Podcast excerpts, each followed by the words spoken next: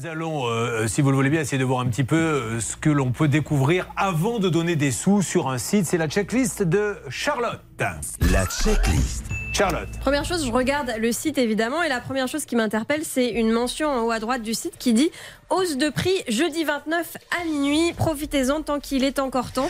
Quand on vous met ça, ça vous met un petit peu la pression pour acheter, donc j'aime pas trop. En plus, il y a des promotions euh, permanentes sur le site et notamment une sur un des articles que vous avez acheté qui dit que euh, l'article passe de 1400 euros à 1100. Et ce que je trouve un peu cocasse, c'est que même en promotion, c'est plus cher que le prix euh, payé par Alain. Donc Ah oui. visiblement, en fait, au lieu de faire des promotions, ils augmentent leur prix, mais font des, euh, des, des augmentations un petit peu dissimulées sous des promotions.